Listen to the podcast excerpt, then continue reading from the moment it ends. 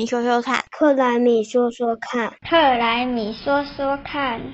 Hello，大家好，欢迎回到克莱米说说看，我是西欧妈妈，我是瓶子。我是微微。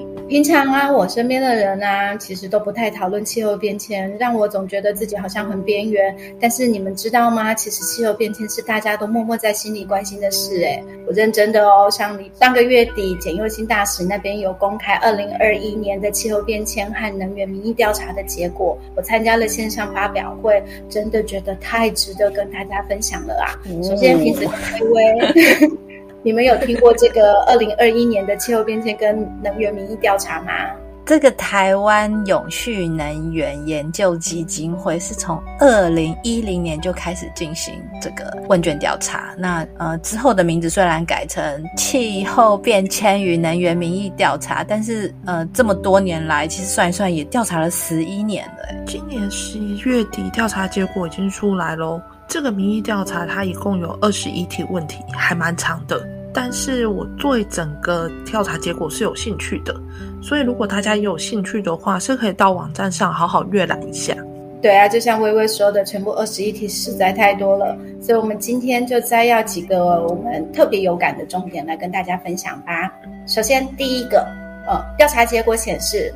百分之六十三点六的人相信气候变迁正在发生，而且已经对台湾造成冲击。加上百分之十四点二的人认为十年内会造成冲击的话，我们事实上在台湾啊，有近八成的人是有危机意识的。也就是说，我们八成的台湾人相信地球已经进入了气候紧急状态。那这个跟国际其实是接轨的，也一起呼应了全球都越来越多的人们认为啊，现在已经不再是悠哉悠哉的气候变迁，而是越来越十万火急的气候紧急状态了。那两位觉得这个数字如何呢？我比较惊讶的是，是呃，在我们受访者里面，十八到二十九岁的青年动能。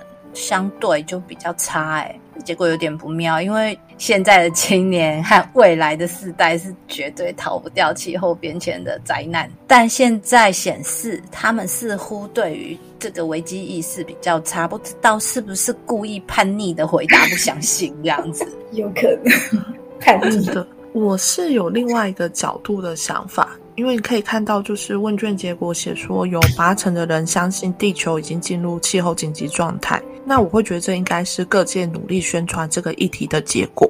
不过，相信进入紧急状态和着手因应紧急状态应该是两件事。我其实更想知道大家是怎么样开始去因应气候紧急状态的。嗯，我觉得这个。气候紧急状态的，它这个词出来以后，真的比较有感。为什么是气候紧急状态？就是地球生成到现在预测是四十五亿年，那你看人类才开始主宰地球的生态系，大概不到一万年。占了四十五万分之一的地球的时间。那如果用一年三百六十五天来看的四十五万分之一呢？其实人类出现只占了一点一六八分钟，超恐怖的。我们一出现就发生这件事情，要立刻送急诊。所以这个 那个气候紧急状态这件事情，也让我自己比较有感觉。嗯。那微微的问题呢？如何应应这一块？我们以后说，因为这一次它就是民意调查，先调查大家的认知。好，我们来到第二点，在台湾呢，气候变迁造成升温和水灾成为庶民切身问题的头两项，能源短缺也有近三成的认知度。也就是说，基本上气候变迁在台湾会造成什么严重的后果？看来大家也还是知道的啊。诶，今年上半年又缺水又停电，会不会 是因为这样，会让二零二一年的这个问卷调查的结果变得更有感？因为这对大家真的生活上的冲击很大。诶，有道理。好，那第三个是有百分之五十九点八的人，也就是近六成，其实是支持政治人物把气候变迁相关的议题放入首要政见，是首要哦。这题是我最喜欢的一题，因为有表示有近六成的人是支持这点，真的是让我的眼镜跌破了两三下。因为我以为政治人物不关心是因为民意不支持，但是完全不是这样啊。哎，我们上次在讲法规的时候啊，我觉得这是民主政治的时代，就是民意代表就是要传达民众立场跟需要，所以大部分选民都在乎气候变迁的议题的话，选举的时候参选人就会在这个议题上至少展现他的想法。证件里面也会提出他的做法，所以这个问卷调查的结果，说不定，嗯，这些政治人物的幕僚团队也都已经掌握了。我想会越来越多的参选人会未来在他证件上面表达他在气候变迁上的立场。嗯，真期待。这个应该也是气候变迁环境教育潜移默化成功的真实案例。毕竟气候变迁因应需要更多的是妥协。来妥协生活习惯的改变，妥协于收益可能的减少，妥协于环境的变化。所以，如果能够多一些政治人物多多去倡议这些气候行动，让它入法啊，让它具体化，这样应该也会更有效益。嗯，我喜欢妥协这个字，共识，共识，好不好？是是是，没错没错。是事实是妥协，没错。好，我们来到第四点。有百分之五十五的人认为，气候变迁、全球暖化的最大犯人是交通运输，其次才认为是犯人是火力发电，有百分之好奇怪。我觉得结果蛮有趣的啦，会不会是我们大家之前有讨论过的啊？温室气体的排放有分为直接排放和间接的排放。那大家自己开车有加油嘛？你就看到你自己造成的燃烧行为的温室气体排放。可是你用电，你就没有感觉，我这样用到底是多少？所以可能间接排放的部分就会比较无感。那个暖化主要的原因，当然还是化石燃料燃烧的排放。但是，呃，能源供应像电厂、火力发电厂，当然是当然是最大的排放源。在台湾的交通运输的排放呢，只是排名到第三而已。其实还有另外一个答对率超低的问题是，巴黎气候协定的生物目标是两度 C，最好是一点五度 C 的这个问题。然后答对率超差，因为大家都不知道是两度 C。诶，这么特别。所以其实我可以换个角度来想嘛，是因为这个问题他可能问得不好啊。因为像巴黎协定明明就是说，在本世纪结束前，生物目标要控制在工业革命前开始的两度 C，那个是二一零零年前呢，怎么会是二零五零？嗯，也是啦。不过啊，前面的这两题都显示了一个问题，就是啊，我们的台湾人其实我们有感受到气候变迁很重要，我们有感受到气候危机，但是这个对气候变迁的知识面可能还是不太够哎。嗯，是说知识面的地方不知道会怎么样吗？我觉得当然不会怎样啊，就像我们过胖的人要减肥一样。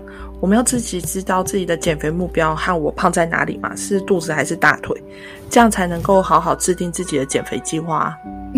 对啊，嗯，好，那我们来到第五点哦。呃，就是也是可能也会跟比较知识面有相关，就是有百分之五十一点六的人没有听过近邻，也没有听过碳中和。这个我好像没有很讶异。话说这两个不就是一样的意思吗？其实就是正的碳排放跟负的碳排放一加一减等于零的意思，不是吗？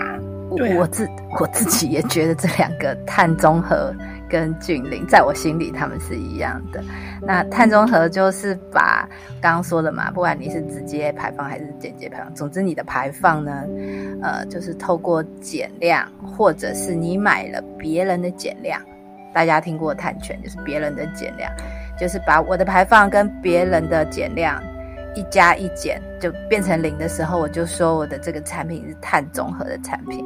那依据 IPCC 在这个报告里面有提到的碳中和和近零碳排放的意义呢，是说是相同的，也就是在特定时间里面的人为造成的二氧化碳排放跟移除，在全球都达到平衡的时候，就是近零碳排放这样。嗯，好，我们来到第六点，就是有百分之六十五的人认为本世纪前地球不能脱离使用化石能源。好啦，虽然这题也没有出得很好，因为其实依照能源存量来说的话，除了煤炭比较有，还有一百年以上的使用期限的话，其实其他的石油和天然气其实都只有五六十年，根本也撑不到本世纪末，就会因为产量不足就要被逼着退场了。但是其实这一题是在问信心。大家就是显示没有信心，我们真的很依赖化石的能源。那这种被关的普世价值，也会对于能源的转型会有不好的影响。那我们就是要对人类的科技发展有信心。八十年后，谁知道会发生什么事啊？就是呃，我我我觉得大家在这个部分要多一点乐观，我们需要更多的乐观主义者。好，第七点，百分之六十八点四的人无法正确回答台湾最主要的发电方式其实是燃煤，其中还有百分之二十四点五的人认为台湾最主要的发电方式是核能。哦，天哪，原来有四分之一的人以为。台湾主要是核能发电，所以我觉得能源结构的确大家并不是真的那么掌握。目前三个核电厂的发电量占台湾全年的供电量大概十二 percent 左右吧，而且未来一定会持续降低的啊！我们都要非核家园了。对啊，而且这个十二 percent 是最大值的状态下才会是十二 percent，这其实真的蛮奇妙的。另外，其实有一题也很奇妙，哎。竟然有三十五点五 percent 的人认为，目前五 percent 的再生能源在三年后会成为台湾主要的发电方式。当然不会啊！我觉得三年后我们的，因为我们发电还是需要一个机载发电，再生能源它是一个比较不稳定的发电方式，它没有办法当机载的，所以未来三年后应该是燃气和燃煤的老大和老二位置对调而已。其实我非常担心，二零二五年二十 percent 目标会达不到数。有些人可能会问：诶，核能嘞？核能去哪里了？因为啊，其实二零二五年就是非核家园的目标年，理论上二零二五年就不会有核能的占比啦。我也忘了这事，诶二零二五好快。对，其实很快哦。好，最后一个，有百分之五十八点六的人也是近六成哦。认为我们政府因应气候变迁的作为是不够的，但是我们只有三十九点四，也是差不多快要四成的人是支持政府可以因应气候变迁，然后可以上涨一点水电价的。哎，我我我解读这个数字，就是有六成的人认为政府要更积极做节能减碳，然后可以定这些严格的法规政策，但是呃。刚刚也有说到啊，就是有接近六成的人也支持政治人物把这些议题放入他的政见里面。可是呢，如果说到要付出代价，要说到要增加增加钱的部分，就会跑掉二十 percent 的人支持这件事情。我我觉得 这个支持的强度还是不是真的很够力。你觉得这样子的话，政治人物真的敢把这些比较强硬的做法纳入政见里面执行吗？大家不能只是说说而已。对啊，所以这个就像回归到我们刚刚在讨论第一个议题一样，我对气候紧急状态有感，但是我愿意去做吗？呃，就比如说我很关心气候变迁，可是拜托，请政府要寻努力寻找无痛减碳的方式哦，千万不可以让我感到疼痛。我就是要白吃的午餐啊，然后也有喊着说，哦，好，我要。呃，去核，我要去煤脱煤，然后那接下来呢？我们难道要用爱发电吗？所以千万不要以为这就是少数想要白吃午餐的台湾人，这些人可是有占六成之多哎。所以啦，面对气候变迁，其实我们最大的障碍是什么？是人性啊，人性，真 的真的。所以绕了一圈回来，我们要克服的所有问题，还是始终来自于人性。这是多么痛的领悟啊！其实我们国小课本大家都有教，就是想要怎么收获就要怎么栽。然后我们如果把这个重新拿回来，就会认清现实，知道我们凡事其实都会需要付出一些有形无形的代价跟成本，甚至刚才明慧说的妥协。最近常常会有人说啊，小孩子才做选择，我是大人了，所以全部都要。但是我们都已经长这么大了，也要认清现实啊！我们有没有全部都要的本事啊？我们不想要付代价，然后又想要未来无忧，这不是大人会这样想，应该就是妈宝或是巨婴才会这样想了吧？